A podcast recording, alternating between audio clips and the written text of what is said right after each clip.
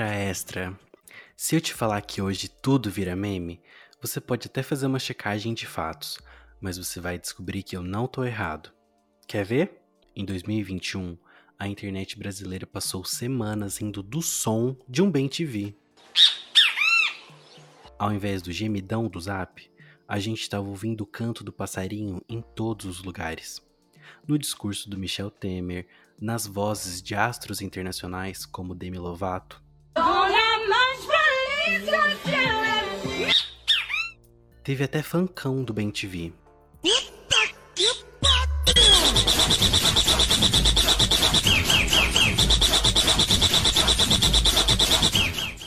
E claro, plantão da Globo.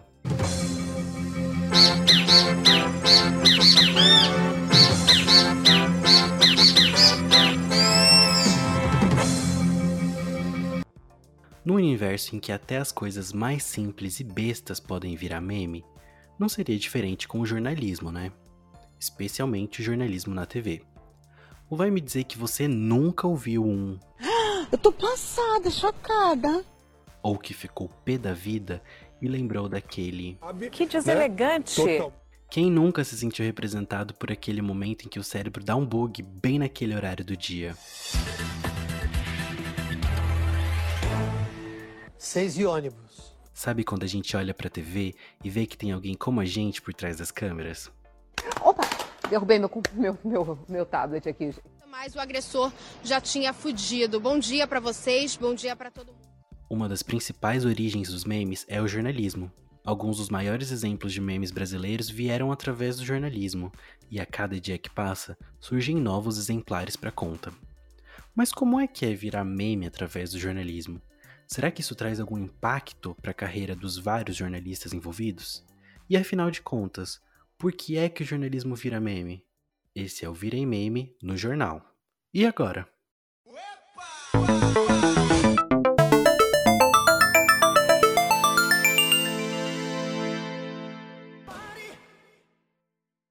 Você ouvinte que tá aí do outro lado, Taca-lhe pau nesse carrinho comigo, porque vamos juntos viajar até a cidade de Goiânia. Além do bom piqui e do sertanejo universitário, a capital goiana também serviu um dos maiores memes brasileiros em meados de setembro de 2015. Adivinhe como? Sim, com o jornalismo. A equipe da TV em Anguera, afiliado da TV Globo, descobriu um grande esquema de funcionários fantasmas na Assembleia Legislativa. Foi nesse cenário que uma jornalista corajosa pegou no pulo uma dessas pessoas, que estavam recebendo salário sem nem mesmo trabalhar. Quer dizer, pegou no pulo não, na corrida. Deu para adivinhar de quem estamos falando? Senhora! É, a corridinha mais lembrada do jornalismo, que rodou não só o Brasil, como o mundo todo. Senhora? Senhora? Mais de seis anos depois de tudo isso, a repórter Renata Costa aparece do outro lado da webcam toda elegante, trajando sua camisa branca, uma simpatia enorme e um sorrisão no rosto. Depois de meses de muita insistência minha, a jornalista consegue um espacinho na sua rotina agitada para reviver tudo o que aconteceu de lá para cá. Mas antes, a gente precisa voltar lá atrás. Como é que tudo começou? Olha, Gabriel, a gente, quando chega na redação, não sabe exatamente qual pauta vai estar direcionada para você, né? E naquele dia eles queriam uma repórter que fosse acompanhar essa gravação, ou essa, ou essa espionagem, digamos assim, porque não deixa de ser uma espionagem que a gente estava fazendo ali, naquele contexto de alguém que nos relatou que estava vendo essa atitude do, funcionário fantasma na Assembleia Legislativa. E o repórter cinematográfico que estava fazendo esse trabalho, ele estava comigo e apontou para uma, falou, aquela lá faz isso. E a gente acompanhou um dia dela e realmente era exatamente aquela senhora. Só que a gente precisava interceptá-la, porque nesse dia ela foi, bateu ponto e foi embora para casa dela, como ela fazia de costume. Alguém pegava, levava ela para a Assembleia Legislativa batia o ponto, ela entrava de volta no carro e devolviam ela para o quarteirão da casa dela. Ela passava na padaria e ia embora para a casa dela. Entrava no prédio que era quase na esquina. E a gente falou: então tá, vamos voltar lá amanhã e a gente vai segui-la. Beleza. Nesse dia, nós demos, ah, digamos, sorte, né? Na verdade, ela era contratada pelo deputado Marlúcio, é, de Aparecida de Goiânia, e esse deputado fez um evento para homenagear um médico muito conhecido aqui em Goiânia. Hum. Então, dessa vez, ela não parou, ela não simplesmente passou o ponto e voltou para casa, ela pegou e foi no evento. E a gente Uhum. imaginou, meu Deus, e agora? Como é que eu vou entrevistá-la? Vai ter que deixar para um outro dia. A gente vai ter que voltar outro dia para tentar né, essa entrevista com ela. Só que ela entrou e acho que ela se sentiu entediada e resolveu sair. Uhum. O repórter cinematográfico olhou para mim e falou assim: Eu acho que ela está vindo atrás da gente. Aí, como a gente pensou, ela está trabalhando, quando a gente olhou ela saindo, eu falei: Uai, então vamos seguir, vamos atrás para ver onde ela vai. Será que ela vai pegar o táxi, vai embora de volta para casa? Não, ela foi passear. Aí ela foi dar uma volta. Ela foi dar uma volta no parque. E a Uhum. gente atrás, assim, quietinho. Ela foi, sentou no parque. Nossa, a bateria da câmera acabou, deu um problema na bateria. Vamos filmar com o celular. Então a gente filma ela à distância com o próprio celular. Fomos trocando os celulares e filmando, e ela não Nossa. voltava. Então foi passando uma hora, ela ficou uma hora sentada no parque. Eu falei, gente, ela tem que voltar para a gente pegá-la, pelo menos aqui. Eu não sei se ela vai passar, o- passar o ponto para ir embora, o que, que ela vai aprontar. Uhum. E ela voltou. Ela voltou, entrou lá no evento onde estava acontecendo. E aí, Uhum. quando ela saiu, que a gente foi interpelar, ela não se sentiu assim constrangida, até porque ela viu nossa presença lá, tinha outras equipes, tal. Então eu vim atrás dela e a minha intenção era justamente primeiro descobrir que profissão que ela assumia. Eu perguntei para ela, falei assim, qual que é a sua profissão mesmo? Que é o praxe de todo repórter. O nome da senhora a profissão. É, eu sou secretária. Aí eu, secretária, a senhora trabalha? É, não, no momento eu não trabalho. Eu falei, peraí. Eu falei, gente, mas ela falou que não trabalha, sendo que ela bateu o ponto. Eu falei assim, Uhum. Acreditando. Eu falei, eu tenho que, eu tenho que saber algo mais dessa Uhum. história de não trabalho. E aí eu, a conversa estendeu. Uhum. Tá, mas a senhora não trabalha? Não, não trabalho. Mas espera aí, a senhora está aqui dentro, né? É, Eu vim num evento de um médico, ela não sabia o nome do médico que estava sendo homenageado. Então, tudo aquilo leva a uma perplexidade muito grande. Eu só queria que ela olhasse, talvez assim, a gente fica assim, olha para a câmera e fala para mim, então, que a senhora, a senhora é funcionária fantasma mesmo. E naquele intuito, ela negou, e eu falei, então por que, que a senhora está correndo? Se a senhora não, a senhora não tem nada a esconder, por que, que a senhora está correndo? O meu cinegrafista, ele era fumante, o Delúbio Reis, e ele com a câmera pesada, ainda era aquela Uhum. câmera pesada, e, e a gente correndo, e eu de salto e de mochila, e isso ninguém sabe, né? Porque tem- tinha irregularidade da pista, e, e a gente correu ali, sem sombra de dúvida, por uns 500, 600 metros, Nossa. sabe? Ela atrás. Tem um momento que ela liga o turbo. Eu falei, não é possível que essa mulher ainda mais que eu. Porque eu queria que ela parasse e se explicasse, eu queria, sabe, como qualquer um que está sentado no sofá, eu falo, mas, gente, ela tem a cara de pau de falar isso. Então, Uhum. assim, é a hora que você vira a dona de casa, esquece que virou repórter. E aí, quando a gente terminou de fazer aquilo, eu parei, olhei para trás do cinegrafista e falei, não acredito no que aconteceu. E aí, a gente pegou a, a, a imagem e fomos ver, nós dois lá. Eu falei, gente, ela correu mesmo. E ela continuou correndo, ela deu a volta. A gente Uhum. parou e ela foi embora, sabe? E aí, a gente pegou do celular e filmou, Gabriel, a- no, no visor da câmera. A nossa equipe tentou conversar com a servidora. Como é que é seu nome todo, por gentileza? Ednaí, Você trabalha onde? Onde que eu tô trabalhando? Por enquanto eu tô, tô sem trabalho. E a senhora vem sempre aqui à Assembleia Legislativa? Não. Hoje é, fa- falar para mim sobre homenagem, eu gosto muito do médico e vim. E a profissão da senhora? Secretária. A senhora é secretária. É. A senhora agora está Não, desempregada. eu tô desempregada porque eu tinha um emprego, eu parei de trabalhar. E por que, que a senhora vem na Assembleia? Para participar da, da reunião. Não, mas nós já vimos a senhora vindo aqui duas vezes e a terceira vez essa semana. A senhora passa na Assembleia, bate o ponto e sai. Não, eu nunca fiz isso. A senhora fez, nós temos gravado. Senhora, a senhora gravou, dá licença? Senhora, senhora, a senhora é funcionária da Assembleia? Não. Senhora, mas por que, que a senhora está correndo se a senhora não é fu- funcionária da Assembleia? Não quer conversar comigo? Senhora, se a senhora não, não tem problema, por que está correndo?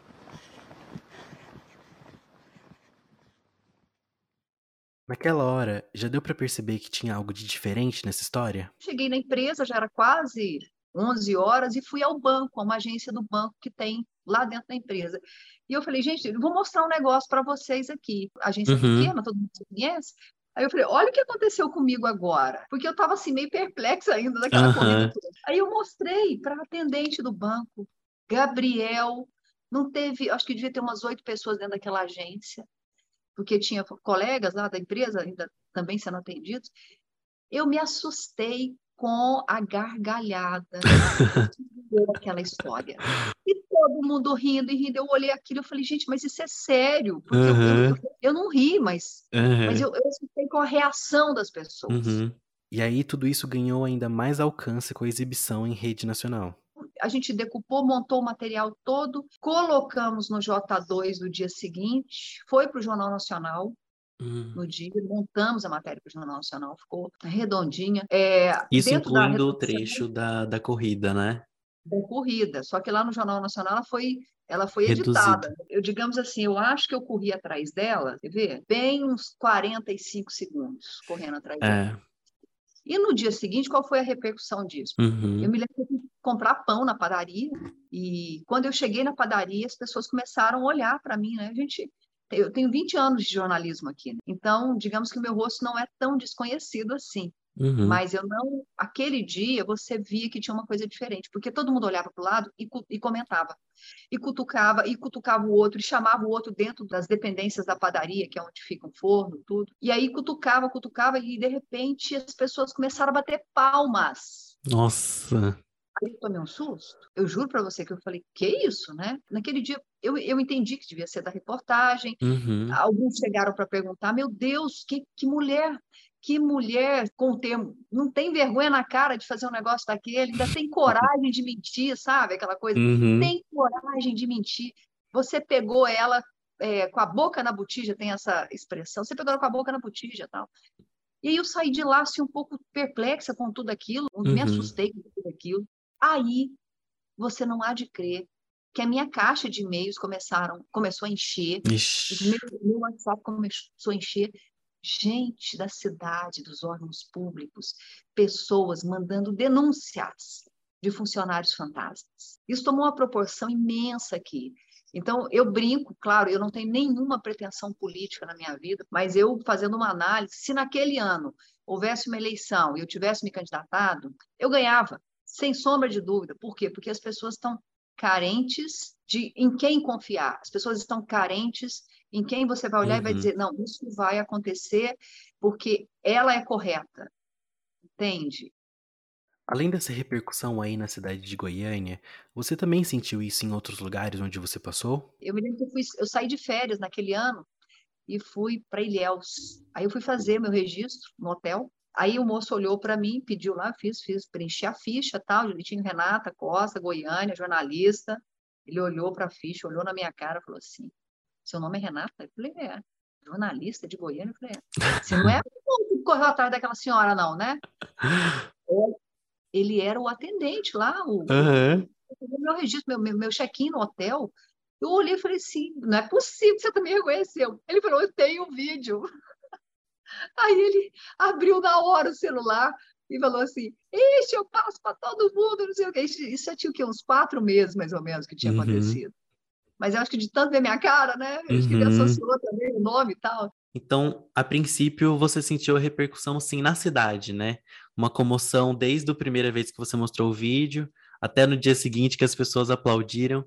Mas como é que foi assim a questão na internet, quando isso começou a ter uma repercussão maior? Como você soube disso? Como você percebeu isso? E o que que você pensou assim nesse momento? a primeira, a primeira reprodução, regravação, remake, é, roupagem nova que eu vi disso foi assim, uns 15 dias depois. Uhum. Eu me lembro que eu acho que eram agentes de polícia civil, Uhum. e aí eles fizeram a gravação, a pessoa vinha e dizia assim: é, Fulana, você, você é delegada?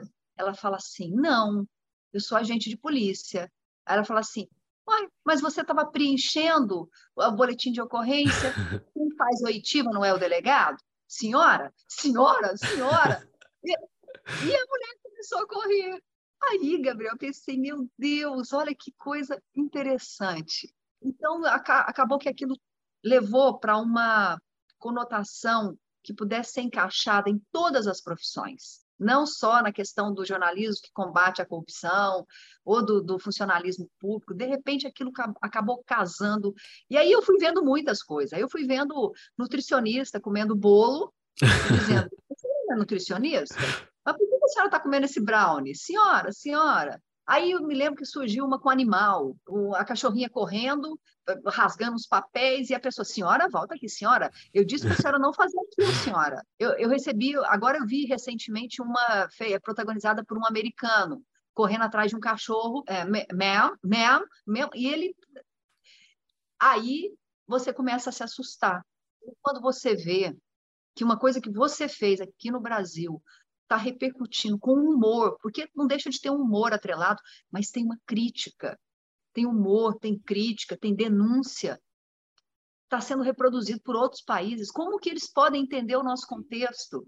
Como é que uma uhum. coisinha feita aqui no Brasil, aqui em Goiânia, ia tomar uma repercussão que outros países. Eu, eu já vi reproduções da, da Coreia, eu já vi Nossa. do Japão, eu já vi da Alemanha, e o pessoal me marca e tudo, e manda mesmo. E, e com a sua imagem? Com a voz, com a imagem, com tudo. É verdade que você está querendo fazer uma lipo? É mentira. É verdade, senhora. Senhora. Fala com a gente, senhora. Senhora. Senhora. Senhora. Senhora. Tem uma notícia bombástica. A senhora, é verdade que a senhora passou cheque no, no pau do boy? Não, nunca fiz isso. E a gente tem vídeo comprovando isso, senhora. É verdade? Senhora? Por que a senhora tá correndo então, senhora? Senhora? Senhora? Por que a senhora tá correndo?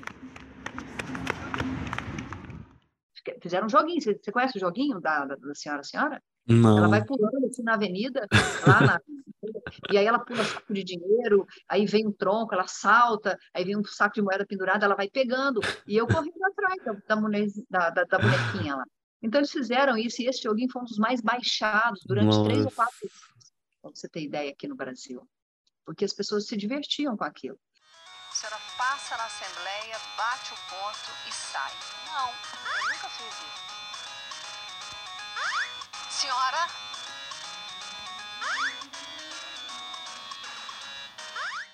Eu não me precavi, eu não pedi registro de nada, eu não entrei na justiça, porque eu acho que o contexto foi muito sério. Às vezes as pessoas pedem para eu brincar e fazer assim, Renata, vamos fazer um senhora, senhora de novo? E por muito tempo eu recusei, sabe? Eu falava assim, não, olha, isso para mim foi muito sério. Eu acho que vocês podem brincar, fazer o que vocês querem, fazer as montagens que vocês querem, mas eu não posso aparecer nessa montagem porque aquilo é muito sério. Eu participei daquilo, aquilo foi muito sério. Mas acho muito bacana que a gente consiga colocar isso no contexto social da gente como uma forma de crítica, como uma forma de, de humor. Acho que também é um contexto social que pode ser enxergado em outros lugares do mundo também, né? É uma coisa que acaba falando por si só, aquela cena, né? de você correndo, cobrando a pessoa, perguntando. Acho que é algo que, que deve ser universal, de certa forma. Outros lugares também devem ter essa percepção, e tem um remake dele a cada temporada, né? A cada semana você recebe um negócio diferente, o pessoal me acha na internet, me marca sempre, sempre que tem um meme parecido com aquele. E eu fico muito satisfeita. A senhora passa na Assembleia, bate o ponto e sai. Não, eu nunca fiz isso. A senhora fez e nós temos isso gravado. Senhora, senhora, nós temos isso gravado, senhora. Senhora, senhora nós temos escravado, senhora. Volta aqui, volta aqui, volta aqui.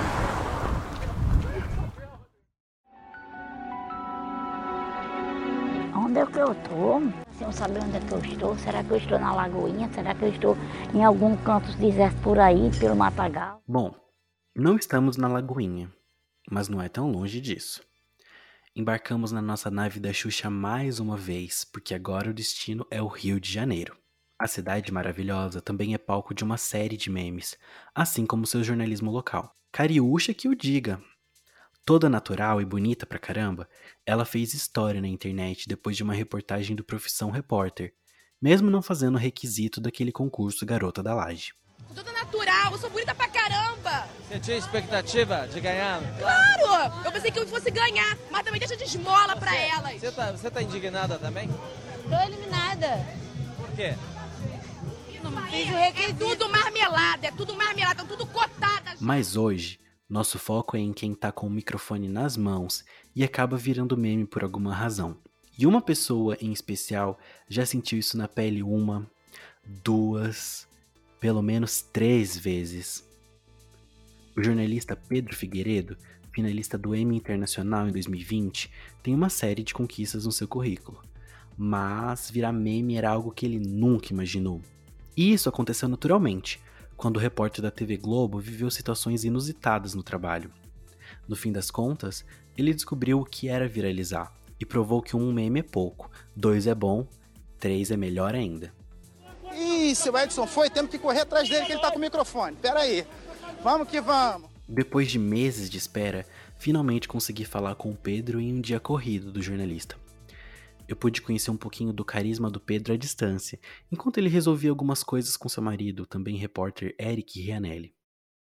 Quando a gente fala em reportagens virais, é, você é um dos nomes que vem mais rápido assim na minha cabeça, porque em vários acontecimentos, você já teve várias matérias que viralizaram, já virou meme algumas vezes, algumas reportagens que você esteve envolvido na TV. E eu queria saber como é que foi. Você lembra a primeira vez que isso aconteceu? Como foi? Eu acho que foi no Gato Motoqueiro, né? A primeira vez. Eu estava na, na, porta da Rocinha, né? Que é, enfim, uma das maiores favelas é, do Rio e do Brasil. E estava tratando de uma notícia muito triste, de um tiroteio que tinha tido na véspera ou na madrugada daquele mesmo dia. E, enfim, fiz minha entrada ao vivo, peguei minhas coisas e fui embora. Quando eu vi no final, tinha ali uma, um senhor com um gato com óculos escuros no gato. Só que aquele senhor passava sempre por ali. Então, não me chamou nem um pouco a atenção. Uhum. Minha surpresa foi no dia seguinte, começou, comecei a abrir Twitter e todo mundo, ah, o gato motoqueiro, o gato motoqueiro, e tinha sido justamente a minha entrada ao vivo da véspera. Eu brinco que, graças a Deus, é, algumas vezes aí eu acabei virando meme, mas eu sou coadjuvante sempre, né? Porque nesse caso aí o, o, ator principal é o gato motoqueiro, que passou uhum. no fundo. Acho que teve também o caso das, da ventania, da chuva com as estagiárias, né? Aquela vez. Oi. É Lembro. A história da ventania, é, eu sou setorista de política, então passava, antes da pandemia, os dias na Assembleia Legislativa, na Câmara de Vereadores, acompanhando audiências públicas, sessões. Num desses dias, começou a ter um temporal. E aí a orientação que eu recebi da redação é esquece a audiência pública, vai lá para fora que o mundo está caindo, vamos fazer uma matéria de chuva. Tá bom. E ali em frente à Assembleia Legislativa, lá estava eu, quando eu abordei essas duas meninas. E foi uma cena engraçada a entrevista. Eu percebi ali que a cena tinha sido engraçada. Só que o jornal ali ao vivo, meio-dia, estava muito concentrado em outra região da cidade, onde as pessoas estavam embaixo da água, realmente com um nível da água muito alto. Ali no centro chovia, mas não, não, não era esse pé d'água todo, né? Então eu, eu guardei aquele material e quando chegou no RJ2 eu falei, olha, eu tenho um material bom do centro, tem uma situação engraçada, dá uma olhada, é engraçado. Quando a editora viu, ela gargalhou de rir, uhum. falou assim, não, vamos deixar isso na íntegra, não tem nenhum corte ali, toda a tua abordagem. Então foi uma situação bem, bem é, curiosa, mas essa eu percebi ali na hora que era curioso e achei que valia, né? Porque eu achei que ainda por cima é um meme que eu acho que traz muito da alma carioca, assim do morador do Rio de Janeiro. Tá difícil? Tá difícil, a gente tá indo pro estágio agora. Tem que assistir a palestra uma hora, a gente vai perder o estágio lá no TJ. Que isso, gente? Foi... Que vento é esse? Que vento é esse? A gente ficou presa ali na faculdade. Tem que pagar um almoço super caro. Porque não conseguia sair, tá mó chuva. Ai, meu Deus. Vai lá pra não perder o estágio. Também outra vez que você acabou tendo que sair correndo atrás de um entrevistado na rua, na época das vacinas, né, ano passado. A outra foi uma situação também super engraçada, que em função da pandemia, a gente passou a pedir que os entrevistados segurassem o próprio microfone para evitar né, um contato tão próximo é, e a propagação do vírus. Só que o senhor, que para quem eu ia dar entrevista, ele estava dentro de um carro e, de repente, na hora do vivo, a fila andou. E aí tudo bem, só que ele decidiu avançar com o carro eu levo uns dois segundinhos para me ligar, para perceber que ele tinha saído com o microfone. e não me restava outra alternativa. Eu ia perder aquele senhor. Se ele se distanciasse muito da câmera, eu estava ao vivo, ia fazer interferência. Só me restou correr atrás do microfone. Mas deu tudo certo. Vamos andar aqui um pouquinho que andou aqui, para não causar engarrafamento. Como é que foi? Foi tranquilo de manhã? Tava, a filha estava bastante grande, mas estava andando. Ih, seu Edson foi, temos que correr atrás dele que ele está com o microfone. Pera aí. Vamos que vamos. Que o pessoal aqui. Ah, agora andou a fila. Impressionante, o pessoal está aqui há horas. Na hora que a gente começou aqui a trabalhar. Mas continua, seu Edson. Boa sorte. Nossa, eu corri bem, mas olha, deixa eu mostrar para vocês, a Juliana Cabral vai mostrar. Olha só o tamanho da fila aqui em São Gonçalo. É, você chega a lembrar alguma brincadeira, alguma coisa que fizeram nessas épocas, desses episódios? Não, eu lembro muito de um carnaval que um casal é, resolveu se fantasiar de gato motoqueiro e de repórter. Então eu virei fantasia de carnaval por conta do gato motoqueiro. Né? Até hoje eu sigo até o menino no Instagram. Ele e o namorado, um foi o repórter, o outro o gato motoqueiro. Então, realmente foi uma coisa que bombou, né? Virar fantasia de carnaval é um. é demais, é uma, né? uma meta alcançada. Como a gente mesmo falou, isso bombou muito né, na internet, nas redes sociais, todos esses casos. Como é que você se sentiu ao descobrir a repercussão disso? Como é que foram várias vezes, né? Nesses episódios, como que você se sentiu? Qual foi a sua reação? Eu acho que no primeiro, que foi o do gato motoqueiro, eu fiquei um pouco assustado, né? Eu tomei um susto, eu falei, gente, será que isso vai dar algum problema, né? Será que, enfim, porque de fato nossa preocupação é com a notícia, né? Não tem, a gente não uhum. pode ter nada que chame mais atenção do que ela. Mas foi uma situação que passou pela rua, né? Absolutamente não tivemos nenhuma responsabilidade. A gente não está ali para fazer graça, né? Jornalista não é comediante. A gente está ali para informar. Então, quando de alguma maneira algo fora da informação chama mais atenção do que a notícia, é preocupante. Então, eu fiquei muito preocupado. Realmente, você estava numa situação muito delicada, né?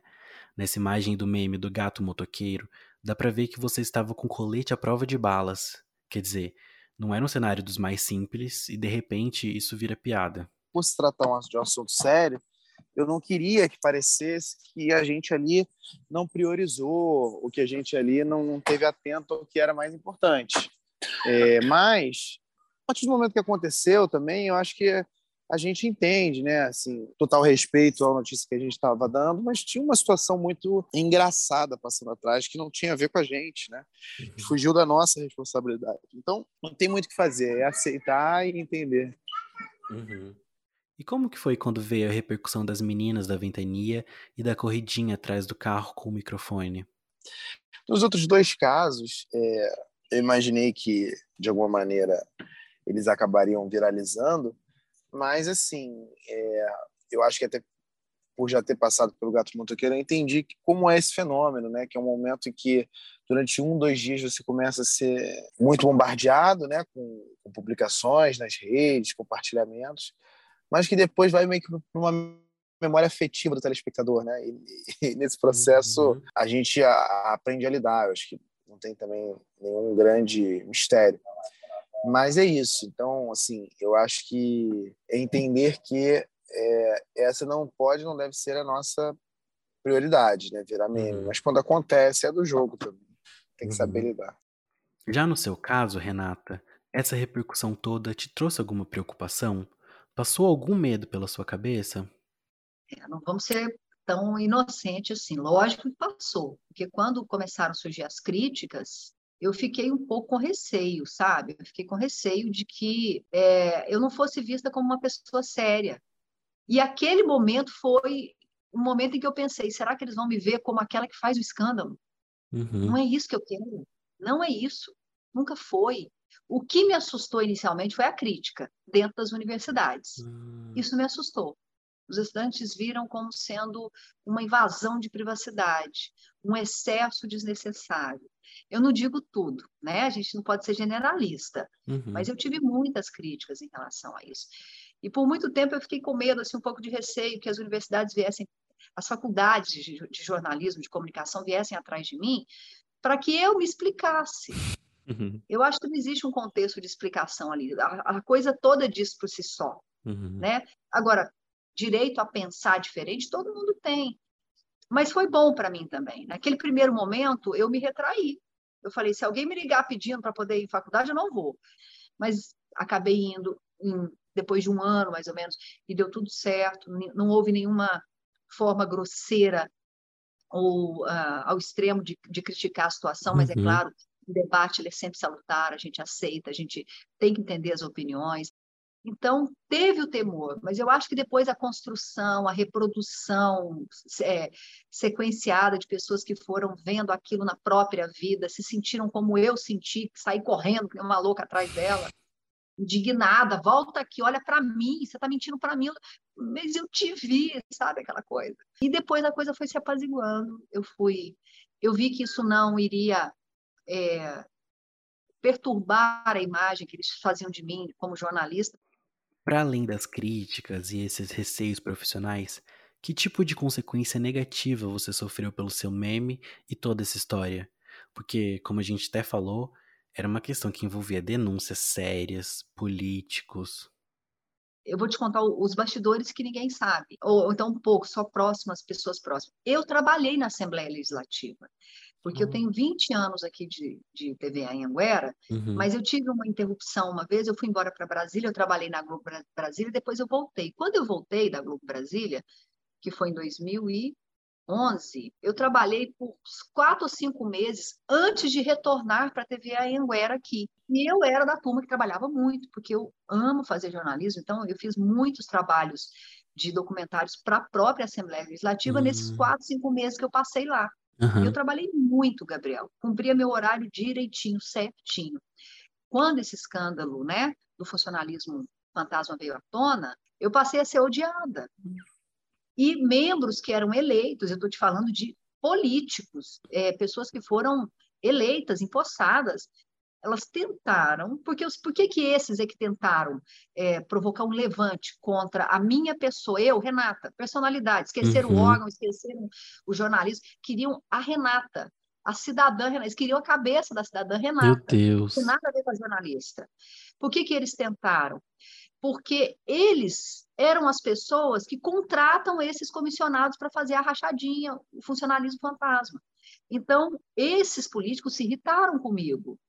Então, eu, eu, sei de políticos que colocaram pessoas me seguindo. Eu vi porque eu trabalhei na Assembleia, eu sabia quem era a Polícia Legislativa. Hum. E tinha gente da Polícia Legislativa me acompanhando até em casa. não, atentado não vai acontecer, porque não é possível que alguém que seja servidor público vai fazer um negócio desse. Se ainda fosse um que a gente não conhecesse, né? Uhum. E aí eu me, me precavi, eu avisei na empresa, eu falei, estão me seguindo.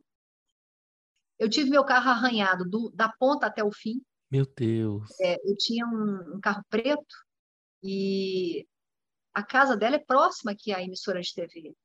E, eu, e uma vez vandalizaram meu carro. Foi bem próximo ao, ao, ao episódio, a, aquela reportagem.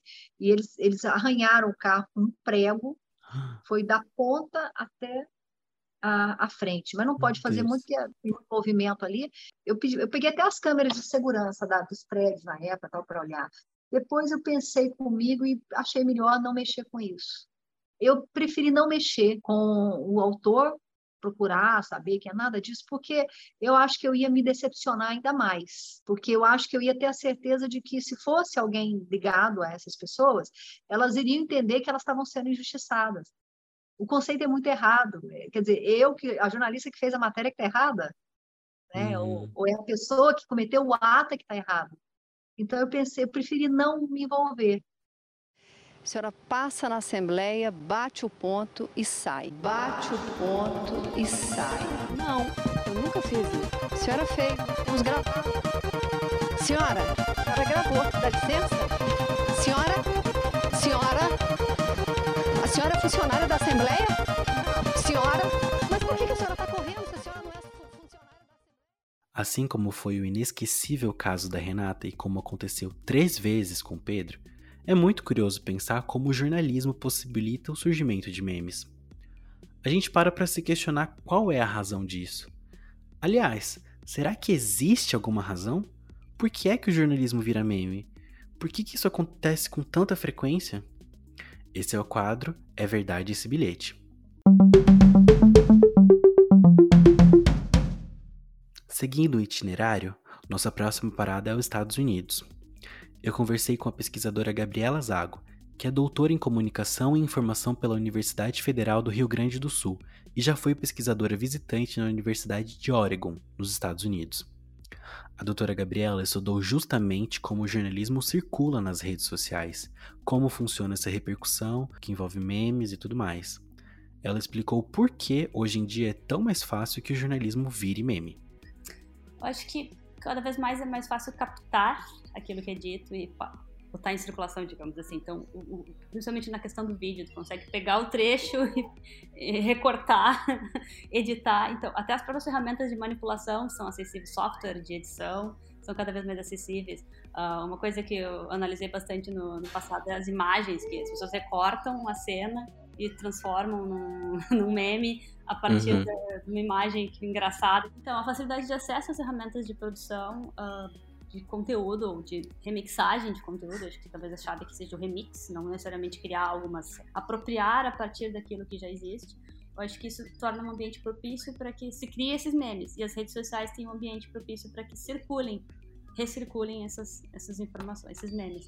Então acaba tendo, uh, sei lá, se antes, digamos, ano passado remoto, alguém tivesse uma fita cassete, lá, um, gravasse um trecho, uma, fizesse uma edição e mostrasse para os amigos, agora pode fazer isso no, no próprio celular e já compartilhar no Twitter ou no Facebook, enfim, a, a escala acaba sendo maior.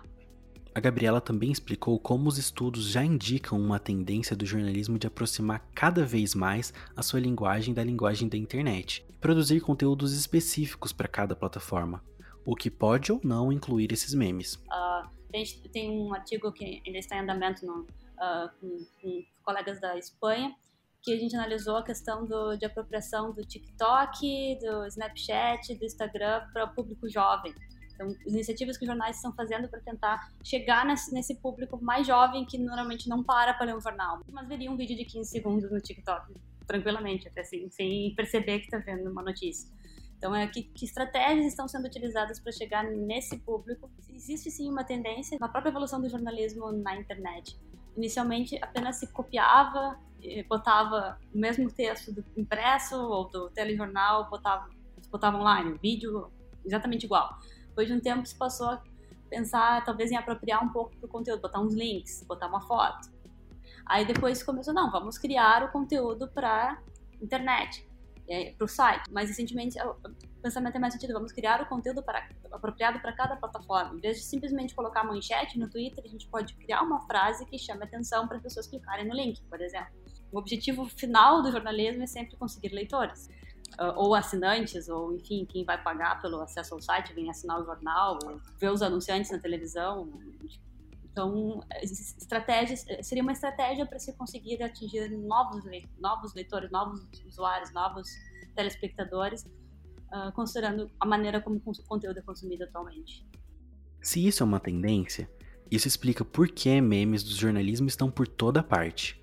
Só em junho de 2022, na semana da produção desse podcast, surgiram mais dois novos exemplos para provar isso. O líder do governo no Senado, Carlos Portinho, confirma que o Planalto deve desistir de zerar o ICMS do diesel e do gás de cozinho onde muitas pessoas acabam vivendo verdadeiro aperto nos horários de pica, de pico, falta de linha, enfim, realmente é muito complicada essa situação e a gente vai seguir acompanhando. Olhando para um lado menos técnico e mais humano da coisa, os nossos personagens também usaram seu lugar de fala para dar suas visões do porquê o jornalismo ainda vira meme.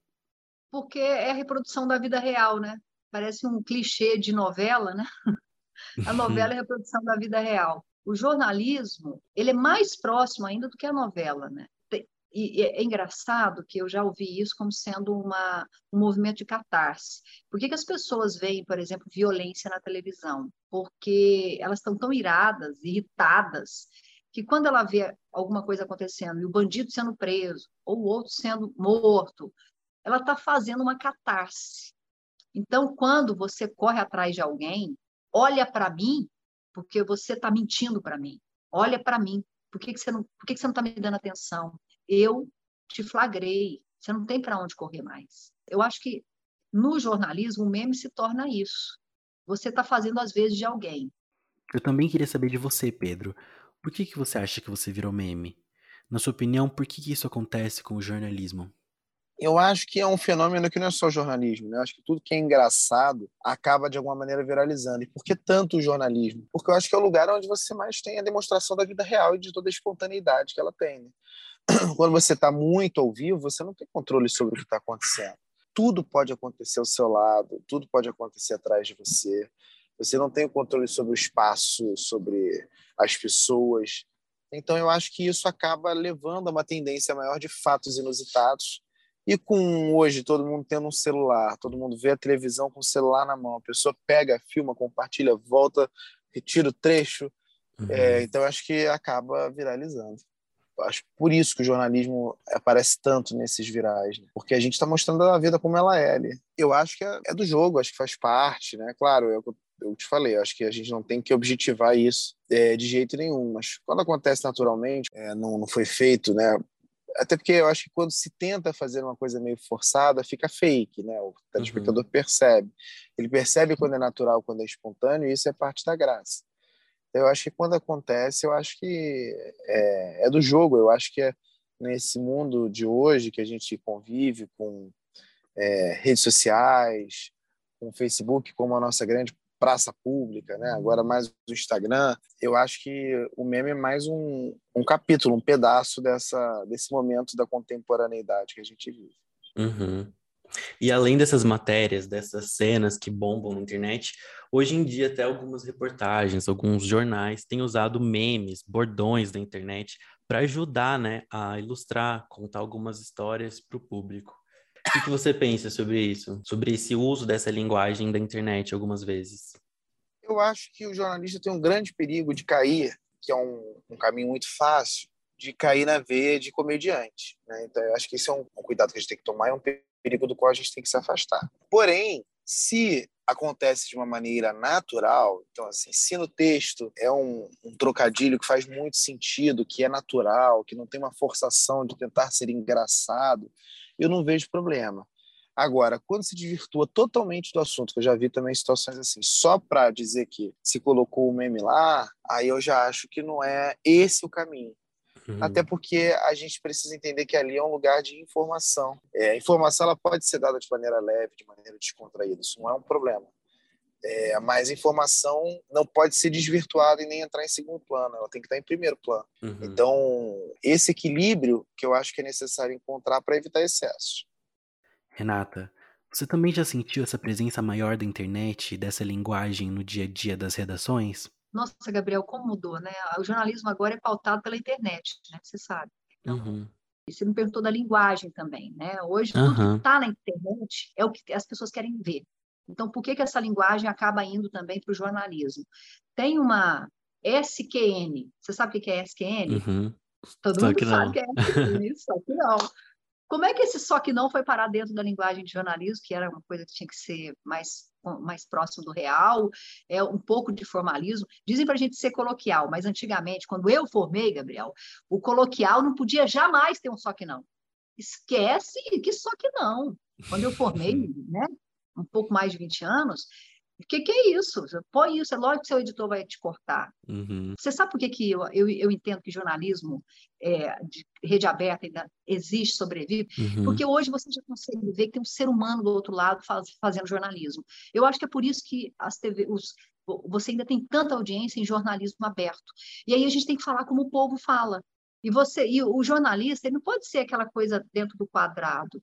Nós somos diferentes, Gabriel. Cada um uhum. tem o seu jeitinho, encontra o seu espaço, né? Então, assim, a gente não pode ser engessado. E a palavra é viva, o jornalismo é vivo. Então, se é o que as pessoas estão falando, a gente tem que falar também. Nenhuma televisão vai ser tão rápida hoje quanto a internet. Então, mas a gente tem um contador de história lá, e isso faz diferença. Uhum. E vai evoluindo também com o tempo, né? Vai se adaptando com essas outras novidades, né? É, você vai inserindo o que é elemento do dia a dia, o que as pessoas têm falado e tal, mas sempre tentando, tentando não, buscando a ética, né? Uhum. Primando pelo que é ético, né? Pedro, como você mesmo falou, os repórteres estão na rua, estão todo dia ali no ao vivo, estão expostos mesmo a tudo que pode acontecer, né? Você já parou para pensar que algum dia você pode virar meme outra vez? O que, que você pensa sobre isso? É, já pensei, mas eu evito, né? Porque eu, eu, foi exatamente o que eu te falei. Eu acho que ser meme não pode nem deve ser uma prioridade. Uhum. Então, a prioridade tem que ser informação, comprometimento. Então, eu já pensei, a gente está sujeito a qualquer momento, mas eu prefiro não trabalhar com essa hipótese, porque senão fica parecendo que a gente está trabalhando para ajudar meme. Uhum. Absolutamente não é esse o objetivo. Tudo pode acontecer, a gente está sujeito a tudo sempre o tempo inteiro. Mas eu acho que a nossa preocupação tem que ser ali com contar a história da melhor maneira possível e informar o telespectador. Uhum. E você tem alguma precaução assim no seu dia a dia, alguma coisa, algum ritual para evitar que algo dê errado, algo aconteça nesse sentido? Eu acho que quando você entra ao vivo, né, é natural assim, você estar tá muito concentrado, você se preparar. Quanto mais desconcentrado você está, maior a chance de alguma coisa errada acontecer. Então eu tento me preparar ao máximo, me concentrar. Em alguns lugares é difícil essa concentração, mas eu me esforço para isso. Eu acho que essa é a melhor forma de evitar é, que aí eu controlo pelo menos tentar controlar de alguma maneira o meu ambiente interno, né? Ou seja, a minha casinha, né, que é minha, minha mente, minha cabeça, minha concentração, porque o ambiente externo foge do nosso controle. Então, eu acho que quando a Uhum. gente organiza o ambiente interno, pelo menos é, é um primeiro cuidado. Agora, nada impede que a gente esteja super concentrado e acabe falando uma besteira. Eu acho também que isso, é, esse tipo de situação também mostra o quanto nós somos de fato humanos, né? Nós somos pessoas ali comunicando, não somos robôs.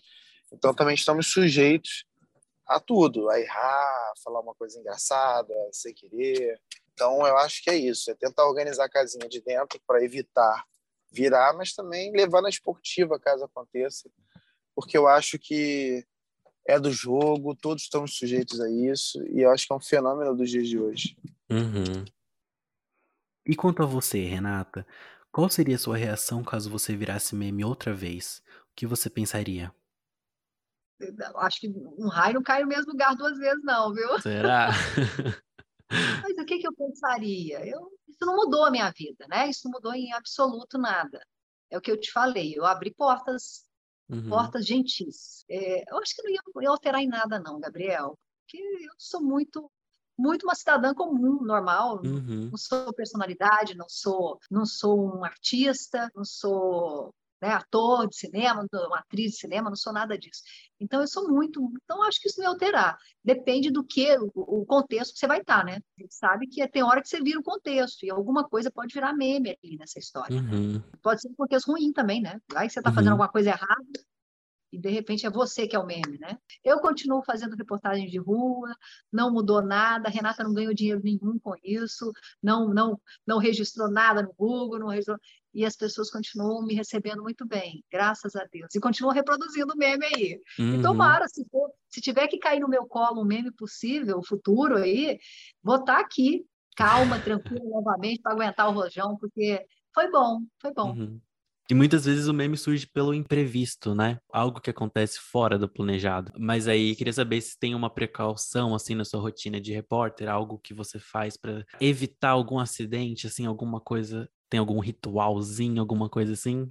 Eu rezo todo dia, eu rezo, porque ainda mais no, no momento que a gente está vivendo, Gabriel, de extrema perseguição, e eu posso, aos, aos profissionais da imprensa, por uma linha de apoio político, né, digamos assim, por, um, por correligionários, por, por apoiadores, a gente tem que ter muito cuidado com o que está fazendo, porque a gente está sendo vi- visto e criticado, não é só visto, é criticado o tempo todo. Eu rezo, eu rezo por quê? Porque eu tenho receio de me envolver em situações que possam me levar ao constrangimento profissional. E eu não sou uma pessoa tão pacata assim. Já deu para perceber, porque senão eu não saia correndo atrás dela. Eu não sou aquela que não faz nada. Eu faço, Gabriel. Então eu tenho um pouco de receio. Como que eu me previno? Eu lembro que eu estou com uma câmera. Eu lembro que todos os lugares têm celulares. Eu me lembro que eu estou ali representando uma empresa, que eu não sou a Renata do dia a dia. Então, eu preciso ter não só eh, conduta, como eu preciso parecer ali também, sabe? Uhum. Então, eu, eu tenho muito cuidado nisso, porque eu não quero que isso macule o que eu construí até agora, de ser Uhum. uma pessoa séria, de ser uma pessoa correta, de ser uma jornalista que tenta realmente contribuir com a sociedade, não é distorcê-la. Tem muitas situações no nosso dia a dia que a gente pensa, nossa, isso poderia virar um meme. Tem algumas vezes que até vira, né? Só que só dentro dos nossos ciclos de amizade. Mas e no seu trabalho? Já teve alguma história que poderia ter virado meme, mas não virou? Graças a Deus que eu não virei um meme naquela vez, foi na, nessa cobertura do Cristiano Araújo. Eu estava com, com compromissos duas horas da tarde, o Cristiano Araújo tinha falecido, eu estava cobrindo outras coisas, eu pensei, agora eu vou embora para casa, porque duas horas eu tenho que fazer.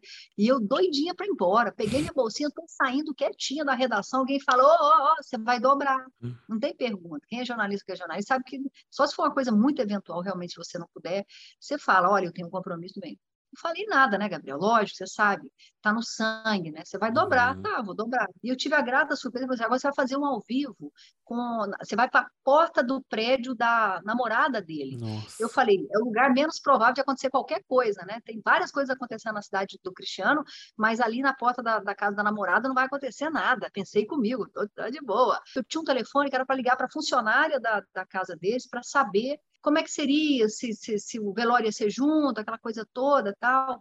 E eu pensei, a mãe nunca vai atender, vou ligar para esse telefone. E quando eu atendi, a mulher começou a me dar vários detalhes. Detalhes que eles iam viajar para o Nordeste, que a mala estava pronta, que ele tinha dado um, um anel de noivado para ela, para papai. Quando eu fui ver, Gabriel, eu estava falando com a mãe dela. E ela foi me dando todas as informações. E sabe aquela coisa de conversa de dona de casa? Como eu estava conversando super, aquilo foi ficando tudo na minha cabeça, tudo que ela passou na minha cabeça. Uhum. Então eu tinha um arcabouço de informações íntimas do Cristiano Araújo que não era o que a imprensa sabia. Uhum. Era o que a mãe da Alana tinha me contado, que era a sogra dele. Eu peguei aquilo, degluti e comecei a soltar no ar, de uma forma muito humana, de uma forma que a gente conhecia o lado que as pessoas não conheciam dele, do casal. E aquilo foi tomando, e, e aí foi ficando, ficando, ficando no ar, no ar, no ar. Foi até assim, até o, até o Jornal Nacional. De, de manhã, no outro dia, Renata, mais você, Ana Maria Braga.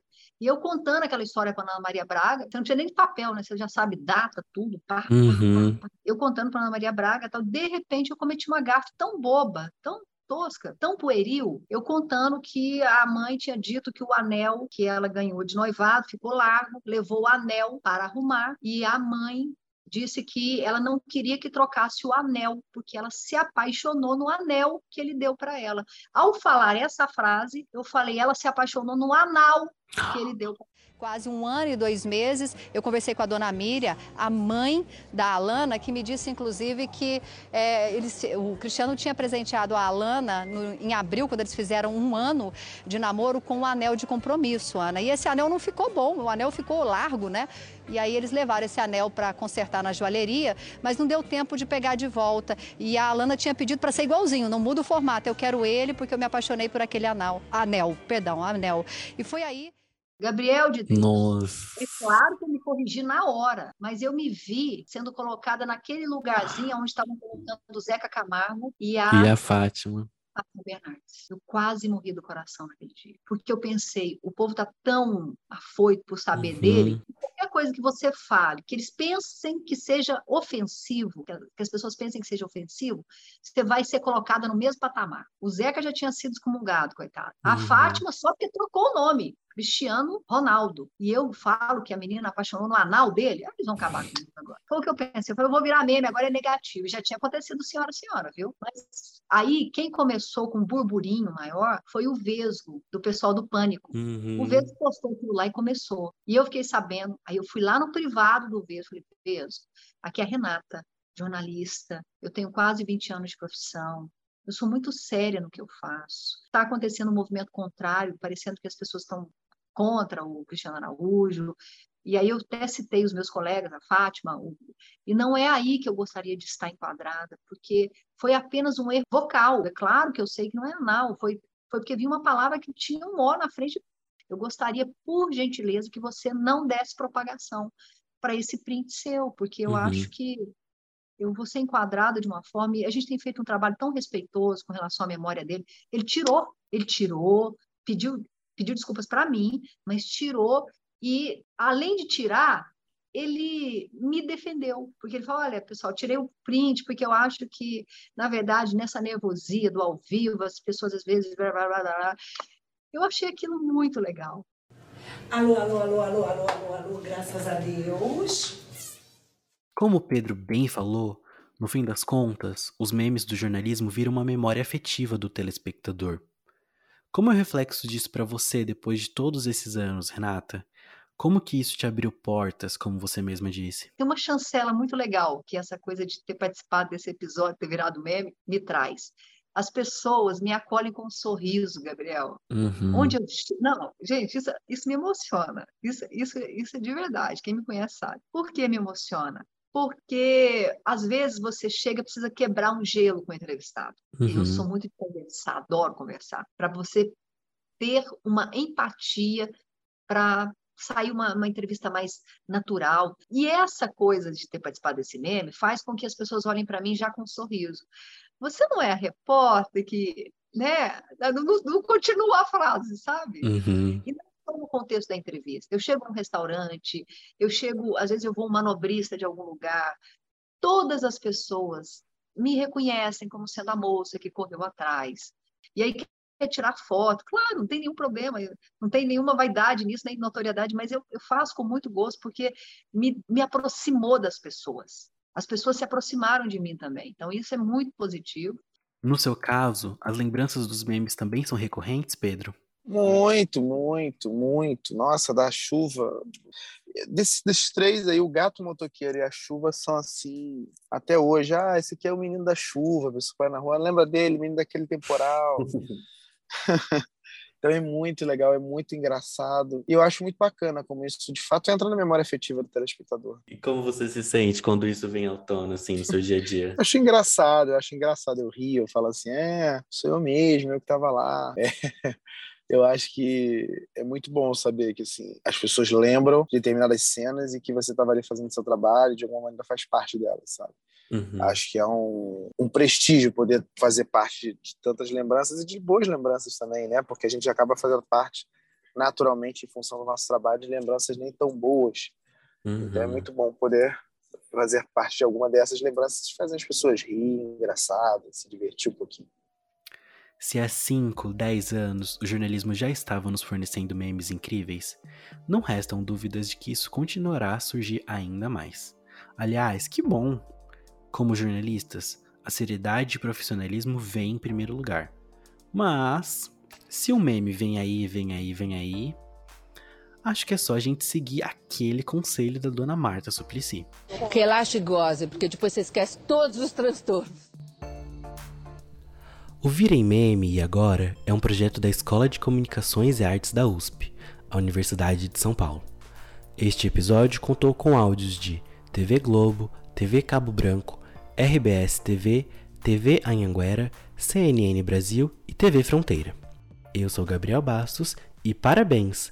Quem não sabe fazer. Copia mesmo, né? A senhora passa na Assembleia, bate o ponto e sai. Não, eu nunca fiz isso.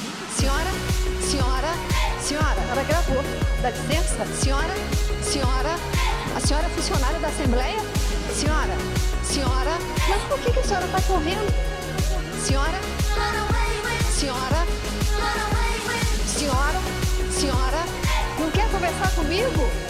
Senhora, senhora, a senhora é funcionária da Assembleia? Senhora, senhora, mas por que, que a senhora está correndo? Senhora, senhora,